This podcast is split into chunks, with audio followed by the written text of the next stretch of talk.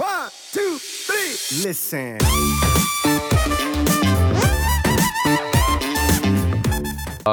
Oftmals kann das aber auch eben sehr toxisch sein, dass du so ein Bild oder irgendwas hinterher rennst, was einfach unerreichbar ist. Und wenn du dich aber so sehr daran klammerst, dann endet das halt eben darin, wie du schon sagst, dass du dich selbst einfach so sabotierst, weil du dir dann immer irgendwelche Ziele setzt, die unrealistisch sind und du immer dann äh, Misserfolge irgendwie verzeichnest und das natürlich auf lange Sicht absolut demotivierend ist und absolut toxisch ist für dein für deine psychologische, aber natürlich dann auch physiologische ähm, Response darauf.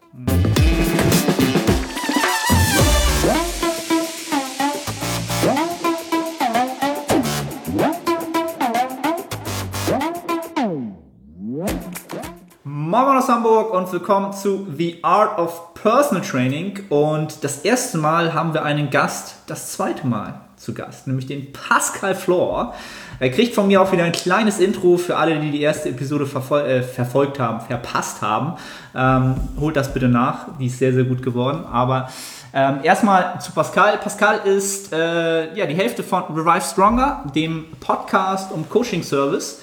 Mittlerweile auch Mentor, ja, Glückwunsch dazu.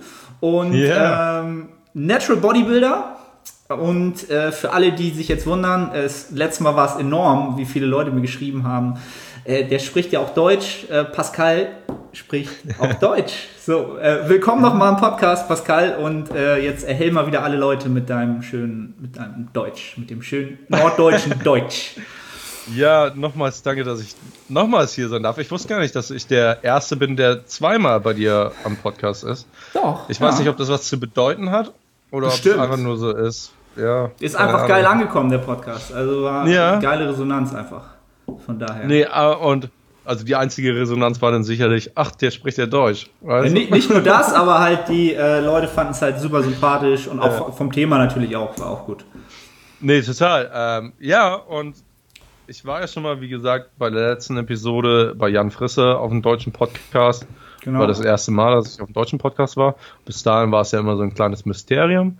Und anscheinend war es dann halt eben mit der ersten Episode bei dir, wurde das dann wirklich nochmal untermalen und unterstrichen, dass ich wirklich, wirklich, äh, ja, ein Deutscher bin und nicht irgendwie ein Engländer mit einem komischen Akzent oder so. so ein bisschen, du bist so der, der Arnie der Podcast-Szene, weißt du, so ein bisschen. ja. das ist so. Alright, Pascal, cool, dass du da bist. Und ähm, ich würde mal sagen, für alle, die dich kennen, gib doch mal so einen kleinen Status quo, äh, was bei dir los ist. Ich glaube, du bist sozusagen in der Diät vor der Wettkampfdiät, wenn ich das richtig Ganz genau, ganz genau. Also der Plan ist ja dann eben 2019 Contest Prep. Ähm, ich war jetzt in der verlängerten Off-Season und hab's aber auch diesmal wirklich so gepusht, was mein Körpergewicht anging, weil ich es mir auch einfach mal selbst irgendwie beweisen wollte und auch mal in Territorien vordringen wollte, die ich noch nie in meinem Leben irgendwie so äh, herangetastet hatte. Ja, also ich war damals in meiner Jugend war war ich schwer übergewichtig, hatte 90 Kilo und 90 Kilo war immer so eine Barriere in meinem Kopf, wo ich gesagt habe, ach, da kannst du nicht rübergehen, weil da, das ist, das ist fett, weißt du? Das war mhm. halt immer so eine Barriere in meinem Kopf und diesmal hatte ich mir dann halt gesagt, ey, da gehst du jetzt mal drüber, ja. Einfach nur um äh, so diese psychologische Angst, sage ich jetzt mal so. Du hast Angst vorm Fliegen. Mhm. Okay, dann setz dich mal ein Flugzeug, flieg mal und realisier, dass es eigentlich gar nicht so schlimm ist. Ja, und das habe ich dann gemacht und Performance lief auch eben hammer gut und ich habe mich auch wirklich, wirklich wohl oder gut gefühlt. Wohl, ich sag mal, wenn du halt eben schwer übergewichtig warst als Jugendlicher und ähm, Bodybuilding betreibst, viele Bodybuilder haben ja sowieso schon ein bisschen Knacks weg, ja, was halt eben so Selbstwahrnehmung angeht. Mhm. Und da war es bei mir auch ne, natürlich nicht anders. Also attraktiv habe ich mich jetzt nicht gefühlt, aber ich habe eine Freundin, die mich liebt an meiner Seite. Ähm, von daher konnte ich das auch machen, ohne jetzt wirklich großartige Probleme halt eben zu entwickeln. Und ja, jetzt habe ich meine Diät angefangen vor vier Wochen geht auch sehr, sehr rapide runter, aber auch nur, weil ich mich wirklich in eine optimale Position davor gebracht habe.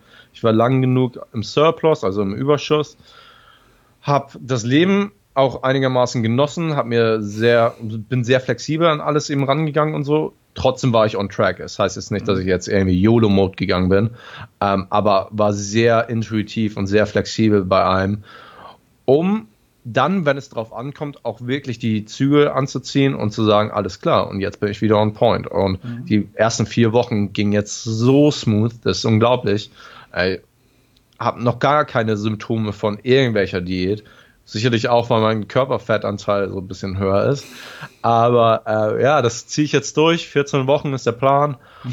Ähm, gucken, wie weit es runtergeht. Ich habe mir kein, keine bestimmte Zahl auf der Waage gesetzt. Weil alles, was das halt eben sein soll, ist, genauso wie du gesagt hast, die Diät vor der Diät, bevor der Contest Prep halt eben losgeht, um erstmal ein bisschen Fett zu verlieren, dann mich in eine gute Position zu bringen, dann nochmal so ein bisschen auf äh, Grundumsatz rumzudümpeln, sag ich mal so, um mich einfach nochmal von dieser Diätfatigue äh, oder Diäterschöpfung zu lösen, sodass ich dann voll bereit bin für den Contest Prep und vielleicht dann nur noch so 5 bis 10 Kilo zu verlieren habe. Alright. Wie weit bist du hochgegangen mit dem Gewicht in der Offseason? Was war der All-Time High? Ähm, mein, mein, höchstes war 95 Kilo. Yeah, yeah, es war, war schon auch ein bisschen zu viel, aber ich glaube, mein Body Fat Set Point, also da, wo sich mein Körper am wohlsten fühlt, ist einfach nur mal ein bisschen höher, aufgrund, glaube ich, von meiner jugendlichen äh, Prädisposition, mhm. dass ich halt eben einfach bisschen übergewichtiger schon immer war. Da fühlt sich der Körper einfach wohler, weil ich mehr, höchstwahrscheinlich mehr Fettzellen habe als jemand, der immer schön dünn gewesen ist. Ähm, und von daher habe ich mich mental und auch physiologisch einigermaßen wohlgefühlt auf diesem hohen Gewicht. Crazy. Aber war, was ich noch dazu sagen ja. muss, es war ja, war ja ein unglaublicher Sommer in Europa. Mhm äh, unglaubliche, wie heißt das nochmal, Wärmewelle, Hitzewelle. Hitzewelle, ja. äh, seit, seit Anfang April irgendwie. Und 95 Kilo zu wiegen bei einer Hitze von ab 26 Grad ist echt nicht angenehm, ne? Mhm. Und ich kann es absolut eins zu eins vergleichen, weil letztes Jahr zu derselben Zeit wog ich nur 75 Kilo, ja, zu meinem Contest Prep halt ebenso. Ähm, mhm. Und ja, aber das war auch depleted und alles sowas. Ne? Also als ich dann angefangen habe, wieder mehr zu essen, bin ich sofort auf 80 hochgeschnellt. Aber trotzdem, der hm. direkte Unterschied. Letztes Jahr gab es auch Tage, wo es halt eben so 30, 35 Grad war. Vollkommen okay. Dieses Jahr, oh, ab 26 Grad musste ich die ganze Zeit auch mit einem Ventilator schlafen, weil es gar nicht ging. Ey. Ich möchte mir gar nicht vorstellen, wie so IFBB-Pros das machen, die dann einfach mal 110 Kilo oder sowas wiegen oder 120, 130. Ich glaube, das ist kein gutes Leben mehr, echt nicht. Das ist dann wirklich ähm, nicht, nicht schön, glaube ich. Ähm, da ist ja, ja glaube ich, dann alles schon über 20 Grad eine Qual. Ja, alles schwitzt halt ständig so. Ne? Also ich meine ja. auch, also ich glaube, bei uns im, im FedEx gibt es auch so zwei wirklich, äh, die glaube ich Männer 5 sind und die sind, also die schwitzen halt auch im, im Winter halt schon so richtig ja. extrem, nur vom Rumlaufen, Treppen hochgehen und so halt. Ne? Also gefühlt ja. halt immer, sieht das halt, das Leben sieht halt immer extrem schwer und langsam aus und so oh, links, rechts, oh, Schritt für Schritt. Jeder Bizeps-Curl sieht aus, RPI 10 so. Ähm, und, weißt du, was ich meine? Ähm, ja. ja. du, Gewicht ist halt Gewicht, ne? Ey, das war unglaublich. Also, immer wenn ich nach Hause kam, meine Klamotten, wenn ich irgendwie so ein hellgraues Shirt anhatte, dann war es nach dem Training einfach mal fast schon schwarz oder Anthrazit, weil es einfach so voll geschwitzt war. Das war echt ekelhaft, ey. Also, was lernt man da draus? Immer nur im Surplus sein und immer nur einen hohen Körperfettanteil, wenn du im Winter bist. Ansonsten musst du immer, immer beach ready sein. Die, die Bros machen es eigentlich korrekt. Die machen es korrekt, ne? Die haben das gute Leben. Ne? Aber da, da ja. sind wir auch gleich, eigentlich schon gleich beim Thema. Ähm, man kann sich natürlich immer so ein bisschen auch ähm, selbst im Weg stehen, in, in jeglicher Hinsicht, die man nun gerade vorhat, ob es nun Improvement Season ist oder Diät, Kaloriendefizit. Ähm, ja, einfach nochmal, äh, ich finde es halt krass, so 95 Kilo. Ich bin gerade so dabei, so endlich mal die 90 zu knacken. Ähm, auf regulärem Wege, also nicht einfach genau, nur YOLO-Mode und dann irgendwie hoch. Und das ist, ich hätte nie gedacht, dass es tatsächlich so schwierig ist wirklich mal ja. drüber zu kommen halt. Ne? Also Zahl XY. Bei jemand anders, der 10 cm größer ist, ist dann irgendwann 100 Kilo halt. Aber es ist echt, echt nicht einfach. Ne? Weiß man manchmal gar nicht, äh, wie schwer das ist, vor allen Dingen, wenn man dann halt sich jahrelang selbst sabotiert hat. Und ähm, da kommen wir dann nämlich auch mal zum Thema dieser Episode, nämlich dem Thema Selbstsabotage und wie man sich so ein bisschen selbst im Weg stehen kann oder ja, vielleicht oft auch steht.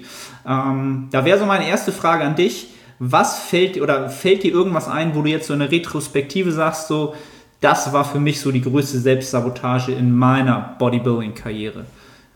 Mhm. Also wenn es auf mich bezogen ist, ist natürlich dann immer der historische Hintergrund von mir, woher ich komme. Also im Sinne von, dass ich mal übergewichtig war mhm. als Kind und eine ganz verkehrte Selbstwahrnehmung habe. Und die habe ich immer noch nicht ablegen können. Ich, mhm. ich weiß auch nicht, ob man die jemals ablegen kann. Es ist halt echt so, wenn du einmal vielleicht auch stage ready warst als Bodybuilder, dann wird alles andere für dich irgendwie vielleicht fett sein oder so. Ne? Mhm. Weil du einmal so gesehen den süßen Nektar von Linus mhm. gegessen hast. Ne? Und da ist es halt eben auch bei mir so, dass ich war halt genau das Gegenteil. Ich war halt äh, richtig, richtig fett und zwar meine ganze Kindheit lang. Als ich 14 war, da war ich, ähm, war ich an meinem Peak. Hast du gepiekt? ja, äh, genau, 90 Kilo auf 1,60 und das als 14-Jähriger. Ne? Das ist schon, das ist schon happig, ja. Und das ist nicht mhm. trainiert irgendwie, ja. Ähm, und ich war halt dann beim Doktor und der hatte erhöhte Blutzuckerwerte halt auch festgestellt und da lief ich Gefahr, sonst in Zukunft Diabetiker zu sein. Hab dann abgenommen. Ich war schon immer irgendwie sportlich aktiv, aber habe so viel Scheiße in mich reingestopft. Also nicht, dass ich jetzt Essen kategorisiere, aber mhm. wenn man das halt eben mal einfach rückblickend halt alles anguckt, war das nicht gut. Das war echt von morgens bis abends einfach Junkfood, ja, so wie man das halt irgendwie äh, labeln würde. Und als ich dann eben abgenommen habe, es gab nie einen Punkt, wo ich wirklich dann zufrieden war mit meinem mit meinem Look, also so wie ich aussehe. Und seither nie, nie. Und ich weiß, dass wenn ich jetzt mir Bilder von von äh, meinem derzeitigen Körper angucke, im Vergleich zu vor sechs, sieben oder acht Jahren. Natürlich hatte man da auch irgendwie andere Vorstellungen, was Ästhetik ist. Aber und man, man müsste eigentlich jetzt rein rational sagen, ey, du siehst so viel besser aus, so viel trainierter und man sieht dir an, dass du einen viel gesünderen Lebensstil auch führst, weil damals vor acht, neun Jahren, da habe ich noch so äh, in der Band gespielt und im Musikbusiness gearbeitet und da hing es halt eben auch so damit zusammen, dass wenig Schlaf, viel Alkohol, viel Drogen, so, so sah der Lebensstil aus. Und das, das, ja, das hat der, der Körper auch ausgestrahlt. Ne? Mhm. Wenn man das jetzt eben miteinander vergleicht, dann muss man eigentlich schon sagen, alter Schwede, du bist echt schon weit gekommen. Aber dadurch, dass man dann immer so emotional da befangen ist, ist es dann auch schwer, sich davon zu lösen und, und wirklich so die Erfolge zu sehen. Oftmals sieht man dann halt immer nur so die, ähm, ja, die Misserfolge so gesehen. Ja, also was du vielleicht nicht erreicht hast und so. Und für mich ist einfach, ich, ich bin so gesehen das Pferd, das der Karotte hinterher rennt mhm. und diese aber niemals kriegen kann. Ja?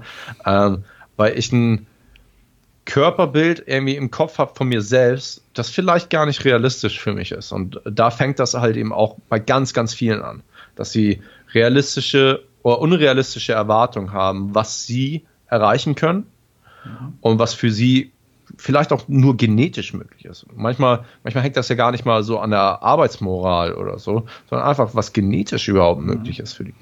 Äh, lustigerweise, wir haben ja so eine Facebook-Gruppe, wo 3500 Mitglieder drin sind.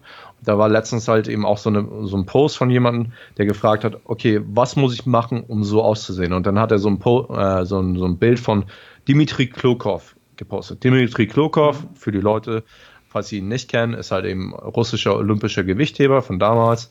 Der ist jetzt äh, in Rente gegangen, ja, also hat seine Karriere an den Nagel gegangen. Aber der hat halt eben schon eine beachtliche Körperkomposition. Ist natürlich jetzt nichts im Vergleich zu einem wirklich professionellen Bodybuilder oder so.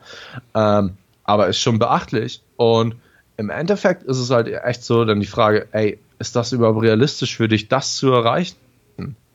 Und oftmals ist es das vielleicht auch gar nicht. Mhm. Ja? Also außer du, du trainierst schon seit 10, 20 Jahren oder so Oder du nimmst vielleicht dann eben auch diverse Mittel, die dir dann eben es ermöglichen, eventuell dahin zu kommen. Ja. Ne? Also ich kenne sogar Leute, die Performance Enhancing Drugs, also Steroide nehmen oder genommen haben, wo trotzdem nicht die Welt passiert ist oder das passiert ist, was sie sich erhofft haben, ja, was denen sonst immer irgendwie vorgegaukelt wird, weil sie dachten, okay, jetzt mache ich das, ja, und dann sehe ich aus bald wie ein IFBB Pro. Ja. Und so war es aber überhaupt nicht. Und ich, ich glaube, das ist auch so eine Sache, wo viele jetzt resonieren werden und einfach merken, so, okay, ja, geht mir halt eigentlich ständig genauso, dass ich eigentlich immer irgendeinem Bild hinterher renne, was entweder halt äh, gar nicht realistisch ist, was die meisten aber auch wissen. Also die wissen eigentlich ja. oftmals unterbewusst, okay, ja doch, vielleicht ist das irgendwann möglich, wenn es meine Genetik hergibt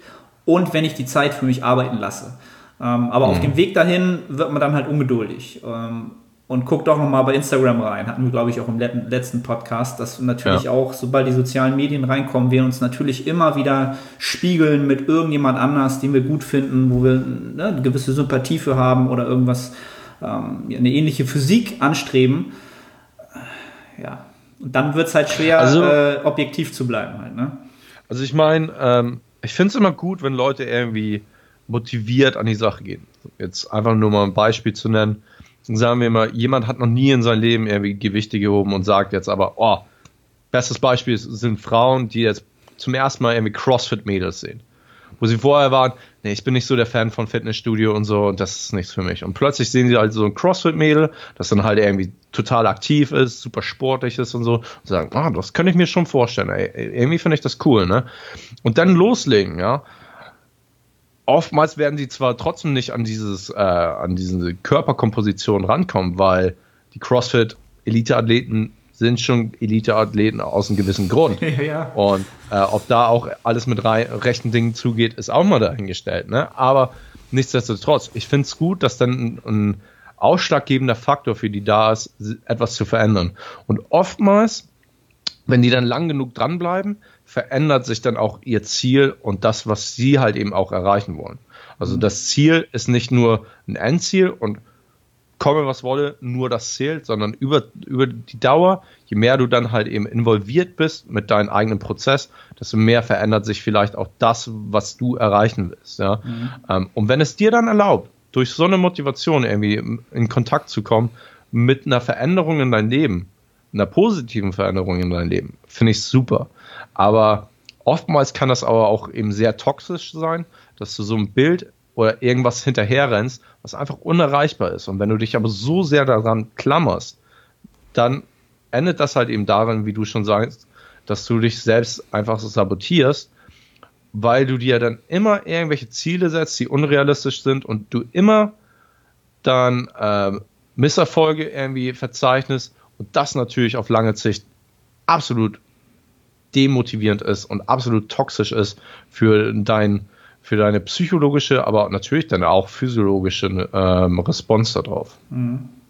Also um, um nochmal auf auf, auf, das, auf das Intro zurückzukommen deinerseits, ich glaube, also als ich dieses Thema, als mir das im Kopf kam, ähm, ist, ist oftmals so, dass man mit Klienten zusammenarbeitet und ganz oft immer wieder dieses gleiche, äh, das gleiche Sense so ein bisschen, ne, immer so rauskriegt, okay. Mhm. Und da war für mich so das erste Thema war halt wirklich immer und auch aus meiner Sicht heraus, dass man halt wirklich das, dieses Thema, ich muss halt immer so ein bisschen, ich muss so in Shape sein, ich muss Insta-ready sein, habe ich es dann immer ja. so für mich so im Kopf rausgehört. Ich muss Insta-ready sein und gerade bei den, bei den Damen ist es halt wirklich so, ähm, dass ich halt wirklich das Gefühl habe, dass so, ja weiß ich nicht, 80 Prozent der Leute, die man so kennenlernt und trifft, sich halt wirklich das ähm, das Rad, das dreht sich zwar, aber es rollt halt nicht. Ne? Also es ist ganz oft ja. so der, der Faktor halt so, dass wir halt eigentlich die größte Selbstsabotage immer wirklich dieses Lean bleiben halt. Ne? Also nicht wirklich mal mhm. den Körperfettanteil wirklich mal dahin treiben, wo wir halt produktiv sind im Training. Ähm, und so wie du mal halt auf 95 Kilo hochgehen und ähm, da mal die Benefits rausholen halt. Ne? Und dann das aber auch mal in Kauf nehmen, dass man sich halt nicht so insta-ready fühlt. Ähm, und das vielleicht dann aber auch mal ins, auf Instagram vielleicht auch mal zeigt halt, ne? ist vielleicht auch mal so eine, so eine Geschichte so. Absolut, und das ist definitiv ein Punkt, der angesprochen werden muss, dass dieses kontinuierliche gut aussehen einfach höchstwahrscheinlich, wenn du irgendwie ambitionierte Ziele hast, was zum Beispiel Physiksport angeht, zum Beispiel ja, Bodybuilding-Bühne oder so und du willst dich verbessern, dann ist das definitiv Gift auf lange Sicht. Dass, wenn du immer sagst, ich muss aber die, immer irgendwie mein Sixpack behalten, wenn deine Körperfettdistribution aber nicht dafür veranlagt ist. Zum Beispiel ich, ich, ich habe seltenst ein Sixpack, weil ich, ich habe einfach mein ganzes Fett irgendwie typischerweise so männlich einfach um die Mitte herum, ja, mhm. wo zum Beispiel Steve, mein Businesspartner, der ist jetzt auch, der wiegt jetzt mehr als ich und hat trotzdem noch einen sichtbaren Sixpack. Also, weil der halt eben alles so an seinen Arsch und an sein Bein hält. Ne? Und im Endeffekt ist es halt eben so, du musst immer unterscheiden, was sind deine Langzeitziele. Und jetzt gerade habe ich das Gefühl, dass jeder von sich selbst irgendwie sagt, dass er ein, ein äh, dedikierter Athlet ist. Ja, also ich, ich mache alles, um mein Ziel zu erreichen. Ja, weil das aber viel mehr aber auch das ist, was Social Media von dir hören will oder so. Mhm. Ja? Oder wo viele Leute denken, das muss ich sagen, damit ich ernst genommen werde und so. Und im Endeffekt ist das doch scheißegal, was dein Umfeld irgendwie denkt. Erst recht, wenn es um solche Sachen geht, weil Bodybuilding ist so ein egoistischer Sport und eigentlich ist das, was du machst, alles nur für dich. Mhm. Es wird nicht so sein, dass in 20 Jahren jemand sagt halt eben so, und was hast du so für Interessen oder irgendwie du bewirbst dich für, für einen Job und dann sagst du, ja, ich mache außerdem Bodybuilding. Oh, geil. Dann, dann hast du den Job. So ist es Du machst es echt nur für dich. Und aus diesem Sinne ist es halt eben so, du musst niemandem was beweisen, außer dir selbst. Und dadurch sollte es eigentlich intern motiviert sein und auch äh, du musstest den internen Drive haben, dann halt eben rauszugehen und auch zu sagen, alles klar, um mich auch kontinuierlich zu verbessern und nicht halt, so wie du auch sagst, äh, selbst zu sabotieren und mich immer nur im Kreis zu bewegen. Wenn ich schon dedikierter Athlet bin, dann weiß ich auch, dass ich auf jeden Fall mehr essen muss und vielleicht auch mal eine Zeit lang nicht so gut aussehe, wie ich es irgendwie vermute oder was ich für ästhetisch irgendwie achte. Aber auf lange Sicht wird es mich näher an mein Ziel bringen, als eben so kurzfristig immer nur irgendwie eine Befriedigung zu haben. Und das sind die wahren, wirklich dedicated Athletes, ja, die mhm. auch wissen, okay, ich muss das machen. Genauso was wie Deload. Ja, wenn schon die Frage kommt, so, ah, ich, ich weiß nicht, ob ich das kann, eine Woche Deload oder vielleicht auch eben so, du gehst auf einen Urlaub und hast einfach nicht die Möglichkeit zu trainieren. So, ah, ich weiß nicht, ob ich das kann und so, ne? Wirklich, guck dir alle großen Sportarten an. Jeder nimmt irgendwann mal eine Pause. Ja, weil sie wissen, das ist notwendig, dass sie das machen, um auf lange Sicht auch erfolgreich zu sein. Und genau dasselbe ist es halt dann eben auch mal vielleicht aus deiner Comfortzone rauszugehen, vielleicht halt eben ein bisschen mehr Körperfett zu, zu haben, als dir lieb ist. Das bedeutet ja nicht, dass du irgendwie, was weiß ich, übergewichtig rumlaufen musst und einfach mal das so weit getrieben haben musst, dass es dir unangenehm ist, also wirklich unangenehm ist, dein T-Shirt auszuziehen und du schlimmer aussiehst als 90 Prozent der Leute, sondern in der Regel wirst du trotzdem noch besser aussehen. Also wenn wir das jetzt mal ganz objektiv halt eben betrachten. Und da, da, da sind wir auch wieder bei dem Punkt, wo ich so sage, okay, ähm, wenn wir halt irgendwie unser Umfeld sehen, was jetzt nicht so dedicated Bodybuilding-affin ist, sondern selbst die Leute, die zweimal ins Studio gehen in der Woche, für die, für die sind wir ja immer noch top-notch. Selbst wenn mhm. wir völlig in der Off-Season ja, am höchsten Punkt sind, sind wir immer noch gut in Shape so. Ne? Aber ja. in, unserem, in, unserem, in unserer Gruppe halt und in unserer kleinen Welt, ähm, genau, da kommen wir dann zu so einem Punkt, wo so ein bisschen dann der Kopf anfängt zu spielen und wir dann anfangen, ah, dann, dann reden wir uns halt selbst gerne Sachen ein. Ne? Und dann ja. geht es halt los. Da wäre ich dann so beim, beim nächsten Thema, was ich für mich auch gerade so rausgekriegt habe. Letztes Jahr, als ich sozusagen die Improvement Season im, im, im Gange war, bin ich jetzt an so einem Punkt, wo ich ganz klar gesagt hätte, okay, jetzt musst du Minicut machen. Du hast jetzt mhm. fünf Mesozyklen durch, du hast äh, acht Kilo zugenommen in der Zeit und jetzt wirst du langsam so ein bisschen chubby, so du trägst keinen Stringer mehr beim Training, sondern nur noch ein T-Shirt. Dann fängst du halt an, dir selbst einzureden, alright, was sagt denn jetzt so, was sagen die Paper, was sagen die Zahlen? Jetzt ein Minicut, um sich wieder eine bessere Ausgangslage zu schaffen. Ähm, mag ja auf dem Zettel richtig sein, ähm, vielleicht, ja. Aber dieses Momentum, was du gerade aufgebaut hast, es geht halt im Gym richtig voran. Du wirst stärker und äh, du regenerierst alles super. das will ich jetzt halt nicht wieder, da will ich jetzt halt nicht wieder voll auf die Bremse treten und sagen so, stopp, bumm. Ne? Ähm, ist halt, wie, wie, wie stehst du diesem Minicut-Trend so ein bisschen? Ähm, wie siehst du das Ganze? Ja, also lustigerweise hatte Steve ja auch mal vor ein paar Jahren Minicut Movement. Das war halt eben so ein Group Coaching Ding, wo Leute sich dann eben anmelden konnten und dann war es halt eben, dass sie gemeinsam so ein Minicut gemacht haben. Ähm, seither sind Minicuts immer populär, also Minicuts gab es ja schon immer. Bloß die Terminologie von Minicuts ist halt eben jetzt so dominant geworden, dass jeder eigentlich diesen Term benutzt, mhm. anstatt zu sagen, ja, kurze Diät oder irgendwie sowas, ja, oder Rapid Fat Loss oder irgendwie sowas. Ne?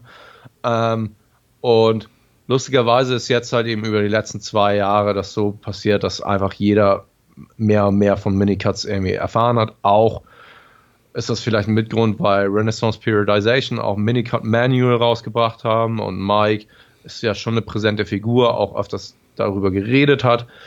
Ähm, und mehr und mehr Leute waren dann der Meinung, einen Minicut machen zu müssen. Obwohl sie nicht irgendwie in der optimalen Position dafür sind.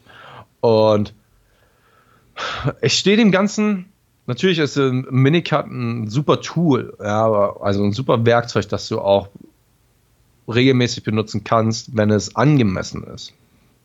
Und das ist aber genau das. Es ist ein Werkzeug, das angemessen auch behandelt werden muss du gehst ja jetzt ja nicht irgendwie hin, willst eine Schraube irgendwie in die Wand hauen und gehst mit einem, was weiß ich, äh, mit einem Hobel dahin und versuchst das reinzuklopfen, sondern nimmst einen Hammer in die Hand. Ne? Und es soll halt eben zur richtigen Zeit auch benutzt werden. Und ganz, ganz viele Leute und leider Gottes auch Leute, die eigentlich noch nicht wirklich Muskelmasse aufgebaut haben, noch nie wirklich Zeit investiert haben, mal für längere Zeit im Surplus zu sein. So, was weiß ich, Leute, die vielleicht jetzt seit einem Jahr trainieren, wo du immer noch so fragst, ey, do you even live, bro? Weißt du, die, die gehen schon an die Sache und sagen, okay, jetzt muss ich wieder mal einen Minicut machen und Mini, wieder einen Minicut machen und die rechtfertigen das damit, dass sie ja eigentlich ihre Gaining-Phase damit verlängern wollen. Und oftmals endet das aber damit, dass sie dann halt irgendwie vier, fünf, sechs Minicuts im Jahr machen. Ja, und wenn du dann halt eben so hochrechnest, wenn du einen Minicut auf vier bis acht Wochen ansetzt, kannst du ja ausrechnen, ne? Dann ist halt eben die Hälfte des Jahres eigentlich für Minicuts draufgegangen, anstatt genauso wie du sagst, ein Momentum wirklich auszunutzen und zu sagen, okay, ey, ich bin jetzt einfach mal in der Gaining-Phase für die nächsten vier bis sechs Monate. Ja, und dann gucke ich nochmal, wo ich bin, anstatt schon vorgeplant zu haben, ah, jetzt gehe ich mal runter hier. Ähm, und dieses Momentum so lange auszunutzen, wie es geht, weil wenn es läuft, dann läuft es und dann musst du auch nicht irgendwie sagen, ach doch, jetzt, jetzt fühle ich mich irgendwie ein bisschen, jetzt muss ich einen Minicut machen. Nee, versuch das wirklich so lange auszunutzen, wie überhaupt nur geht. Und dann kannst du immer noch irgendwie überlegen, einen Minicut reinzuwerfen. Oder halt wirklich mal ein, ich, ich mag eigentlich schon gar nicht den Ausdruck verwenden, aber einen konservativen, ähm, konservativen Cut. Konservativ mache ich Normale nicht, weil das ist, ja, Leute finden das halt eben jetzt schon unattraktiv, wenn man halt eben von konservativen Cut spricht, ist es so, ah, ich weiß nicht, ey, jetzt nochmal 12, 16 Wochen Diäten, oh, können wir nicht irgendwie einen Quick Fix machen? Und das genau. ist genau. das Ding halt eben so, wo ganz, ganz viele Leute einfach auf den Minicut draufgesprungen sind, weil es so attraktiv für die wirkt, so, boah, geil, vier Wochen nur so viel verlieren wie manche andere in zwölf Wochen, klar, das, das mache ich, ja. Und das mache ich jetzt regelmäßig, weil, weil ich dann halt eben so immer extrem, extrem Surplus fahren kann. Ist ja kackegal, ja. Und das siehst du halt eben auch oft, dass ganz, ganz viele Leute einfach in viel zu großen Überschuss, Kalorienüberschuss gegangen sind, wenn sie halt eben in der Gaining-Phase waren und dann Minicut reinwerfen und das dann irgendwie ein Zyklus von, was weiß ich, 2 zu 1, weißt du, also so mhm. acht Wochen zum Beispiel Gain und dann vier Wochen Minicut was viel zu häufig ist. Muskelsynthese ist jetzt nichts, was irgendwie über Nacht passiert. Ähm, ich denke mal, all deine Zuhörer wissen, dass Muskeln aufbauen ein langwieriger Prozess ist. Und ich glaube und ich vermute, dass ein Momentum erstmal aufgebaut werden muss, wo der Körper das Signal kriegt, halt auch im anabolen ähm, ähm, Umfeld zu sein, sodass es dann anfängt auch Muskelmasse zu synthetisieren und dann diese aber auch erhält, nachdem du längere Zeit diese auf deinen Körper hattest, ja. Und wenn du dann halt immer von Gain zu Cut, Gain zu Cut und zwar in, in Wochenzyklen halt eben springst, glaube ich, all das, was du dann immer wieder verlierst, ist einfach die, die Muskelmasse und im Endeffekt verändert sich vielleicht gar nichts von deiner Körperkomposition. Mhm. Ich, ich, weiß nicht, ob ich das nochmal irgendwie ähm, zusammenfassen sollte. Ich finde, ich finde, Minicuts können sehr, sehr hilfreich sein, sollten aber wenig verwendet werden. Und wenn sie verwendet werden, dann auch nur adäquat und ähm, angemessen an, an deiner derzeitigen Situation.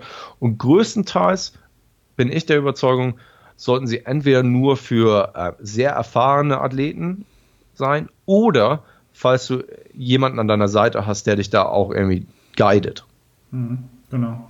Also ich glaube, man kann es auch vielleicht so ein bisschen so zusammen, zusammenfassen, dass jeder sich vielleicht mal so ein, jeder kann es ja für sich selber mal so checken, so die Ratio, wenn man sich die letzt, das letzte Jahr nimmt oder die letzten zwei Jahre nimmt, wie viele Monate war ich halt wirklich in einem Surplus und wie viele Monate war ich im Minicard, wie viele Monate war mhm. ich, äh, ne? Also, und sich, sich das einfach mal auf einen Zettel aufschreibt und dann sieht man wirklich mal, okay, ähm, ja, irgendwie Muskelaufbau habe ich halt nicht wirklich den Hauptteil der Zeit betrieben und dann weißt du halt schon, äh, das kann halt vielleicht ein bisschen anders laufen. Und wie du schon sagst, ähm, ob die Ratio jetzt von, weiß ich nicht, ähm, weiß ich nicht, drei Monate äh, Surplus und ein Monat Minicut oder neun Monate Surplus und drei Monate konservative Diät, ähm, ja. kann sich ja jeder ausrechnen. Also das, das kommt ja ungefähr aufs Gleiche hinaus. Natürlich, wenn du halt fortgeschrittener bist, und das ist halt auch immer etwas, wo ich so eine Gefahr drin sehe, klar, wenn ein Jared oder ein Mike natürlich davon erzählen, dass sie öfter Minikatten,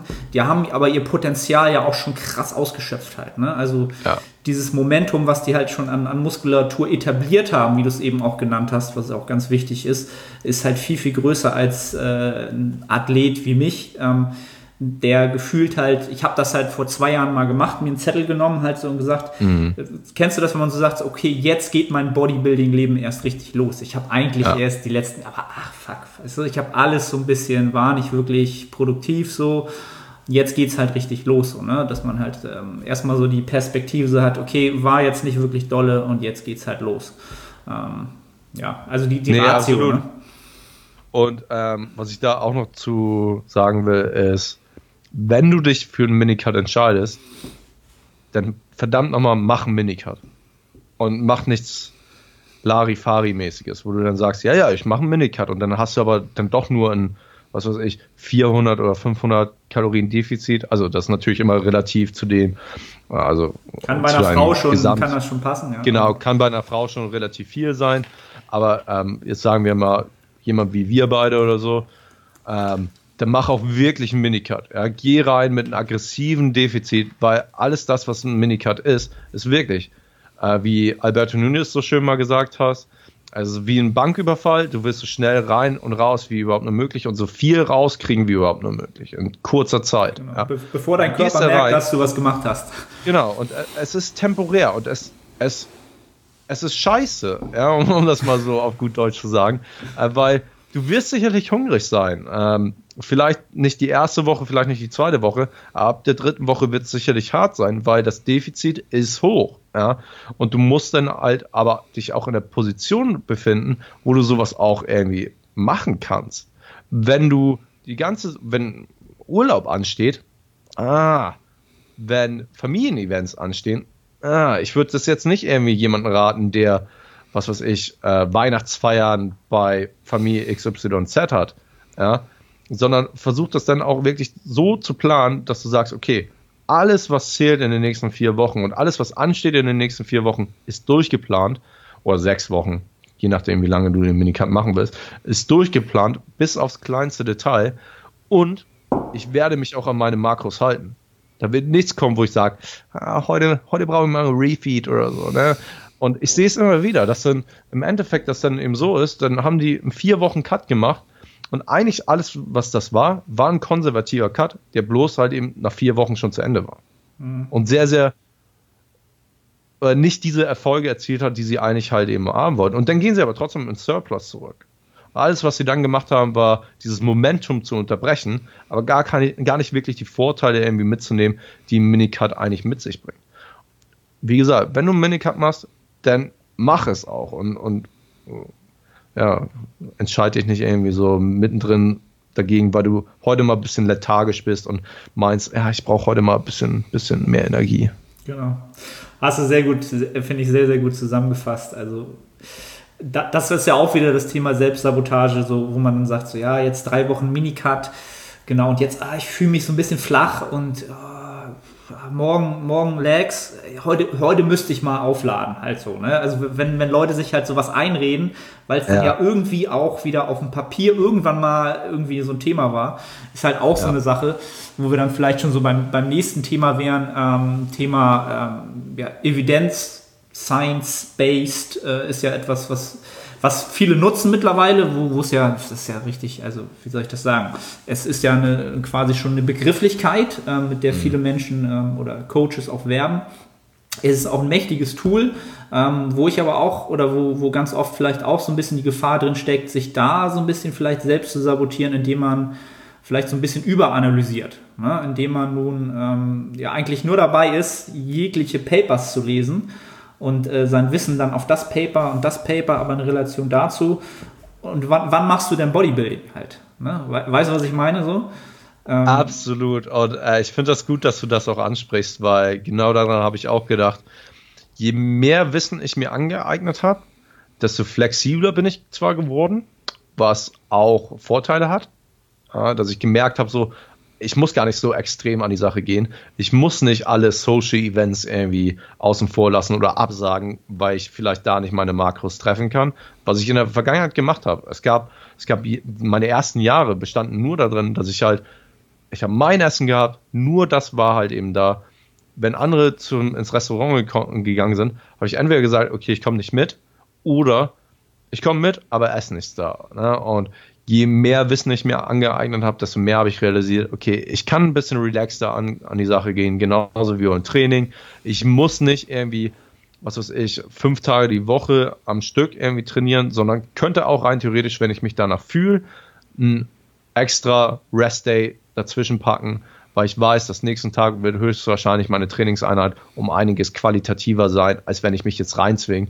Und im Endeffekt habe ich da auch immer irgendwie mit, den, mit dem Preis bezahlt, mit Verletzungen mhm. oder so, ne? wenn ich nicht auf mich selbst gehört habe. Ähm, also von daher ist es auch immer ganz gut. Nichtsdestotrotz ist es genauso wie du schon sagst, dass je mehr Wissen du dir aneignest, desto mehr hinterfragst du auch Dinge und desto mehr kann dir dein Wissen auch wirklich im Weg stehen. Einfach mal ein Beispiel zu nennen, weil ich in der Lage selbst letztes Jahr zum Beispiel war. Ähm, nach dem Contest Prep war es halt eben so, dass ich richtig, richtig Panik hatte, halt eben fett zu werden. Ne? Und das Ding war aber, dass ich immer wieder Phasen hatte, wo ich einfach zu viel zu viel gegessen habe.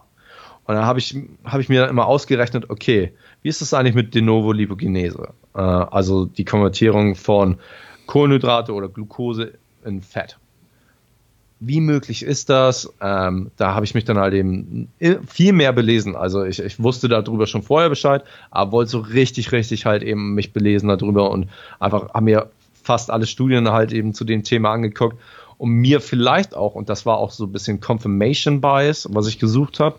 Also ich habe einfach nur was gesucht, was meine, meine Bedenken irgendwie so aus dem Weg schafft. Ja, und habe eigentlich nur dafür danach gesucht, so ein bisschen Cherry-Picking. Ne, und habe mhm. gesucht irgendwas, was dann sagt, okay, du kannst ruhig über im Überschuss essen und wenn fast alles von Kohlenhydrate kommt, musst du dir keine Sorgen machen, weil du dann halt eben nicht so viel Fettmasse einlagerst, wie wenn du jetzt ähm, an Fetten über isst. Ne? Ich habe gesucht und gesucht und gesucht, ne? nur um das zu finden, was meine meine Bedenken irgendwie aus dem Weg schafft und so. Ne? Und da war es trotzdem so, immer wenn ich dann übergessen, äh, mich überfressen habe, habe ich dann immer so gedacht, ja, eigentlich ist das ja nicht so schlimm, weil das meiste kommt ja von den Kohlenhydraten und prozentual gesehen kann ich nicht so viel Fett lagern. Das ist natürlich ein Irrglaube. Ja, theoretisch kann das schon irgendwie so sein, dass erst recht eine äh, fettige Leber halt eben dadurch entsteht, durch äh, De novo Lipogenese. Aber gleichzeitig ist der Körper unglaublich effizient, die das Essen, was du in dich reinstopfst, halt irgendwie, irgendwie zu nutzen. Ja? Und erst recht, wenn es halt eben um Energieeinlagerung geht. Und natürlich habe ich Gewicht zugenommen und vieles davon war dann natürlich auch Fett. Ja, und da war es einfach nur so, ich habe versucht, ähm, die evidenzbasierten Sachen für mich irgendwie auszunutzen. Und eine andere Sache, um auch nochmal ein anderes Beispiel irgendwie zu nennen, ist halt irgendwie so Leute, die dann Angst haben, zum Beispiel Cardio zu machen, wenn sie, wenn sie trainieren. Ja, wo es dann halt eben so ist, ja, nee, wir, wir haben hier, wir haben hier Studien, die dann eben zeigen, dass wenn du trainierst und gleichzeitig Cardio machst, dann hat das irgendwie so einen kleinen Interfering-Effekt. Ja? Also das beißt sich miteinander. Ähm, Im Endeffekt gibt, muss man da dann aber auch immer den Kontext betrachten. Und die Schwarzmalerei ist immer viel, viel größer als das, was es dann halt eben wirklich ist. Also allein bei diesem Thema ist halt, du kannst trotzdem noch beides irgendwie vereinbaren. Natürlich, ab einem gewissen Punkt musst du dich für eine oder die andere Seite entscheiden, ähm, weil du kannst nicht einfach voll Power bei beiden geben. Äh, aber sonst ist es halt eben auch du wirst trotzdem noch Gains machen, auch wenn du Cardio machst, ja. Mhm. Und ab einem gewissen Level wird es vielleicht irgendwie ein kleines bisschen weniger und weniger werden, je mehr Cardio du machst. Aber du musst dann immer die Studien auch im Kontext behalten und gleichzeitig immer kritisch analysieren, weil Studien geben uns immer nur die Basis von, von dem, was die aktuelle Lage irgendwie so sagt oder was physiologisch möglich ist und so. Aber da wir alle Individuen sind und alle verschiedene Ausgangspositionen haben, sowie aber auch Umfelder, wird sich das immer irgendwie divers verhalten für jeden, jede Person halt. Ne? Und deswegen ist einfach immer so, Studien sind die Basis für die Wahrheit, aber von da an kannst du dann halt eben das für dich verwenden und das für dich modifizieren. Mhm, genau, also also die, die, die Details werden halt oft überbetont und das große Ganze wird halt, das Big Picture bleibt halt so auf der Strecke. Ja. Und da sind wir halt bei dem Sport halt wieder so bei den Zeiträumen. Es sind halt riesige Zeiträume halt, ne? Und wenn ich ganz, ja. so ganz kleine Details halt irgendwie drei Monate halt nicht im Optimum fahre, eben weil ich irgendwie, wie du schon sagst, ich mache halt gerne noch Cardio einmal die Woche 30 Minuten, auch in der Improvement Season. Ähm, dann wirst du trotzdem Muskeln aufbauen können und es ist, mhm. ist nicht schwarz-weiß und jetzt bist du halt Team Cardio und äh, ja, all gains are lost halt. Ne? Das ist, ähm, ja, ich glaube, das ist, spielt auch immer so ein bisschen einher, so ein bisschen mit der Erfahrung eines äh, Bodybuilders oder eines Menschen. Wie lange habe ich mit dem Thema schon Erfahrung und wie groß ist sozusagen die Perspektive, mit der ich darauf schaue. Ähm, das merke ich halt immer so, ich bin jetzt 36 so und ich, ähm, nicht, dass ich jetzt alt und weise wäre, so, aber ich, ich sehe halt vieles nicht mehr so eng und diese kleinen ja. Details halt so, die, ja klar, irgendwie akkumuliert sind die auch irgendwann wichtig. Ja, ja. Was ich hier zurzeit lese, da wir jetzt gerade bei dem Thema sind, ähm, von Mark Manson, jetzt wird es auch endlich mal Zeit, The Subtle Art of Not Giving a Fuck. Ja, sehr, sehr geiles Buch, kann ich nur jedem empfehlen. Und da spricht er das nämlich genau an, ähm, dass wenn es um Kinder geht zum Beispiel, für die ist alles neu. Ja, die können das halt eben noch nicht filtern. Für die könnte es natürlich so sein, weil sie noch nicht die Erfahrung gesammelt haben, dass alles temporär und einzigartig ist. Ja, sagen wir jetzt mal, das Eis, was sie jetzt kriegen, scheiße, ich kriege nie wieder mein Leben ein Eis. Und wenn das leer ist oder weg ist, dann fange ich an zu heulen, weil ich will das nochmal haben. Ja? Und du wirst natürlich mit zunehmendem Alter viel, viel relaxter, weil du einfach äh, deine Prioritäten und Präferenzen irgendwie anders legst und du so langsam auch merkst, dass alles natürlich temporär ist, aber dass die fundamentalen Dinge, die wirst du irgendwie immer haben und das, woraus ankommt, das sollte dein Fokus haben und nicht irgendwie alles auf einmal. Mhm. Alright, ich glaube, da haben wir schon äh, wieder sehr viel Grundsätzliches äh, rausgearbeitet. Ähm, ein Thema, was ich mir noch aufgeschrieben hatte, ist das Thema ähm, Verletzung in, in, mhm. in dem Bezug halt. Ne? Also wir alle haben natürlich irgendwann mal eine Verletzung in diesem Sport. Eigentlich ist der Sport relativ verletzungs, ja, also nicht, nicht verletzungsintensiv, wenn man es äh, ordentlich betreibt. Aber ja. über Zeit hat natürlich der passive Bewegungsapparat da einiges zu schultern, wenn wir halt irgendwann ja. natürlich stärker werden. Und ähm, hast du da so ein bisschen ähm, was aus der Vergangenheit, was du da so äh, anekdotisch anbringen könntest? Ja, ich weiß gar nicht, ob ich bei der letzten Episode darüber geredet hatte, dass ich eine Hüft-OP 2016 hatte. Ich glaube, du hattest es kurz Weiß ich nicht mehr. ja. Ähm, zumindest Hüft-OP 2016 war halt eben so, dass ich da ähm, eine Knochendeformierung hatte, die einen enormen Schaden in mein Hüftgelenk schon verursacht hatte. Also Knorpelschaden, Labrum war zerrissen, etc. pp. Alles wurde gefixt. Und natürlich hat mich das lange Zeit gebraucht, um dann wieder auf die Beine zu kommen davon. Ähm, mit dem Umgang, natürlich würde ich immer empfehlen, als allererstes mit dem Arzt Rücksprache zu halten, was ist möglich, was ist nicht möglich. Ähm, und nicht sagen, ja, aber im Internet habe ich gehört und du, du weißt nicht so viel darüber, weil du nicht so wirklich mit Athleten zusammenarbeitest.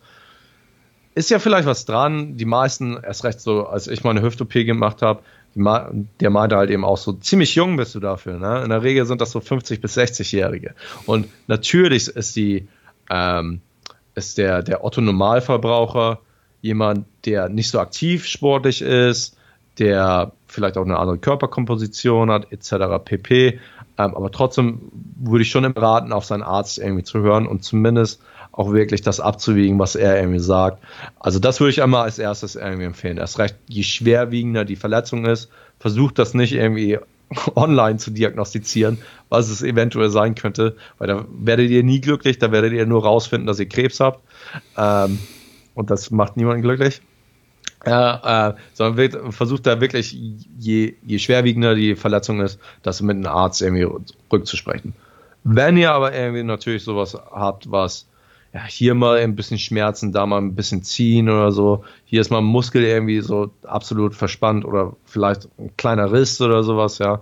Ähm, wir leben in einem Gesundheitssystem, was sehr luxuriös ist. Also ich, ich arbeite ja mit ganz, ganz vielen Klienten weltweit zusammen und was vielen ja gar nicht bewusst ist, ist, wie gut das deutsche Gesundheitssystem dann doch ist. Also allein bei meiner Hüft-OP man, alles, was ich bezahlt habe, war 50 Euro für die gesamte Prozedur.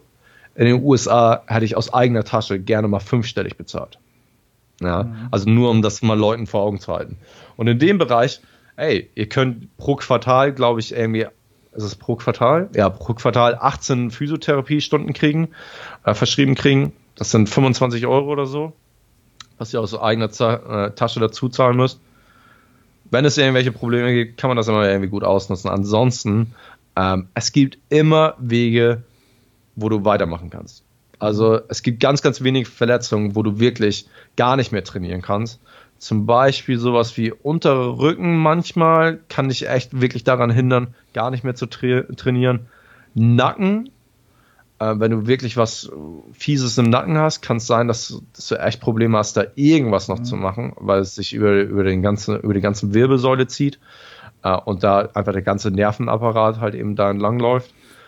Oder ja, sowas wie Hüfte ist aber auch schon fies, weil das so krass involviert in vielen Sachen ist, dass selbst wenn du halt die, was weiß ich, Kurzhanne runternimmst und dich hinsetzt, musst du trotzdem aufpassen, dass da vielleicht nicht eine, eine Flexion drin ist oder so. Ne? Das sind vielleicht Sachen, wo du dann eben so sagen musst, okay, jetzt muss ich irgendwie alternative Möglichkeiten finden.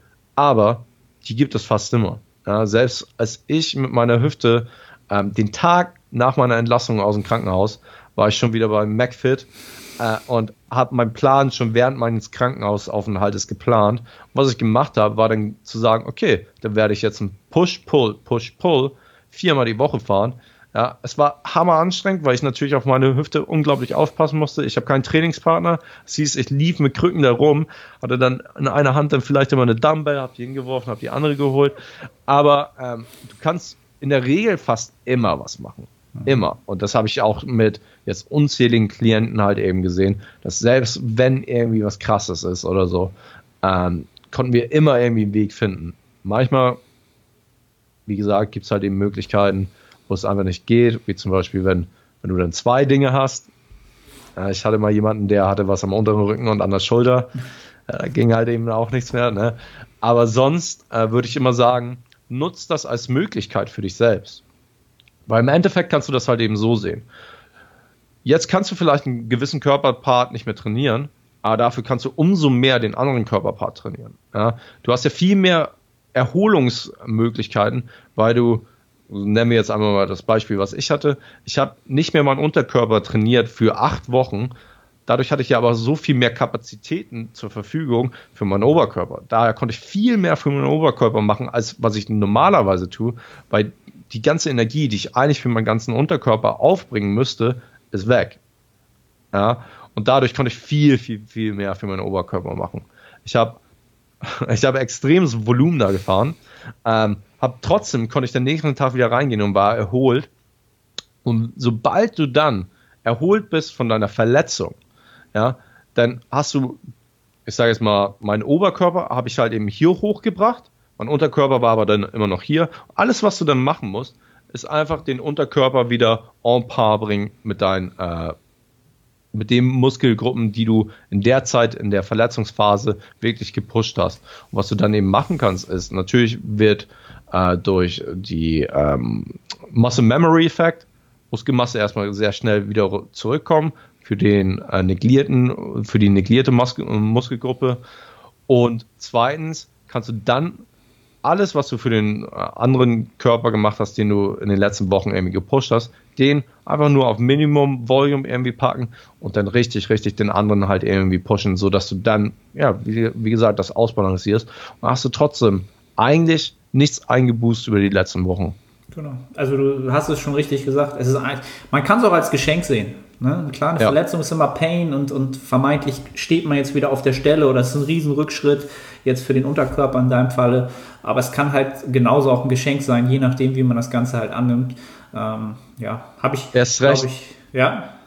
Ja, sorry, dass ich da, dich da unterbreche. Ähm, erst recht, das habe ich nicht nur bei mir selbst gemerkt, sondern bei fast allen Leuten, die schon sehr, sehr lange dabei sind. Jeder hat irgendwie eine große Verletzung, unter die er immer noch leidet. Und die kommt oftmals daher, weil sie ähm, dummes Zeug gemacht haben, als sie jünger waren. Ja? Die haben sich vielleicht zu sehr gepusht oder haben nicht darauf geachtet, wie die Ausführung ihrer Übung war. Und fast jeder sagt, dass das für die die äh, Erleuchtung war. Das war der Moment, wo sie realisiert haben, okay, ich habe hier die letzten Wochen, vielleicht auch Jahre immer scheiße trainiert. Und das war der Punkt, wo sie realisiert haben, okay, ich muss jetzt so und so trainieren, muss jetzt mehr auf meine Ausführungen achten. Und in der Regel haben diese Leute immer daran gearbeitet, ihre Ausführungen zu verbessern und auch die Qualität, die sie machen, anstatt die Quantität äh, zu verbessern. Genau. Haben halt aus, aus ihren Fehlern gelernt, halt entsprechend. Ne? Ja. Also wir müssen meistens natürlich im Leben irgendwie immer erstmal einen Fehler machen, damit wir das Feedback kriegen, okay, das war vielleicht nicht so gut. Ähm, aber das ist der, der, die Zeit davor halt, um aufs Thema nochmal dann wieder zurückzukommen und Verletzungen ist halt, dass wir uns manchmal natürlich auch am Anfang unserer Karriere vielleicht so, so ein bisschen verletzen, es uns aber dann vielleicht nicht eingestehen halt. Ne? Also der Klassiker mhm. ist halt immer, jemand fängt an, fängt an zu benchen und nach einem halben Jahr ist die Schulter so ein bisschen achy und irgendwas blockiert da immer und es knackt und knubbelt so. Ähm, aber mein Trainingspartner, der ist ja noch gut dabei, also höre ich halt nicht auf und versuche mal in, einfach weiterzumachen in der Hoffnung, das wird schon weggehen halt. Ne? Also das ist sozusagen ja. auch etwas, was gerade wenn man wenig Erfahrung hat oder noch nicht so viel Erfahrung hat, natürlich dann auch wieder so ein bisschen ähm, ja, Gefahren birgt, sich dann selbst zu sabotieren, weil man sich nicht eingesteht, dass man jetzt eine Verletzung hat und jetzt drumherum trainieren müsste oder vermeintlich einen Rückschritt macht oder es noch nicht als Geschenk sieht halt. Ne? Ja. Ähm, ja, passiert halt auch ganz oft. Also ich sage auch immer, dass es halt ähm, ja, Blessing in Disguise auf Englisch gesagt war, dass äh, das an sich wirklich ein Geschenk war, auch wenn es irgendwie scheiße war.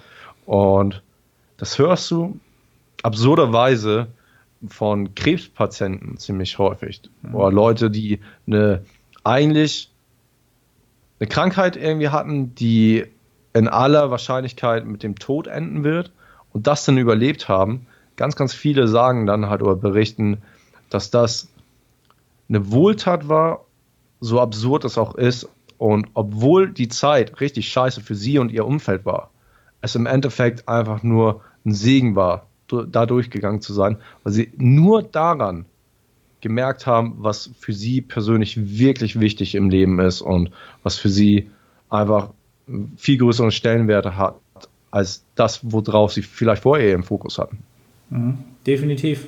Also das, das macht sozusagen das Leben so ein bisschen, ähm, ja, man, man, da kriegt man dann halt wirklich raus, was, was einem wirklich wichtig ist, welche Menschen sind einem ja. wichtig, welche Hobbys sind einem wichtig. Ne? Und dann ähm, ja, können wir vielleicht so auch zum Abschluss nehmen, sozusagen. Also Bodybuilding ist, ich liebe Bodybuilding und den Sport und, und alles an sich halt, aber ähm, ja, es ist, ist halt immer noch nur ein Sport halt. Ne? Und wir sind halt vergänglich. Und gerade dieser Sport, ähm, irgendwann sind wir alle 70, 80 und ähm, auch wenn ich immer sage, so ich will mit 80 immer noch im Gym sein, ne? also ich kenne hier so ein, zwei Kandidaten, die ja. sehen mit 80 Wahnsinn halt. Ne? Also das ist auch ja. so mein Ziel.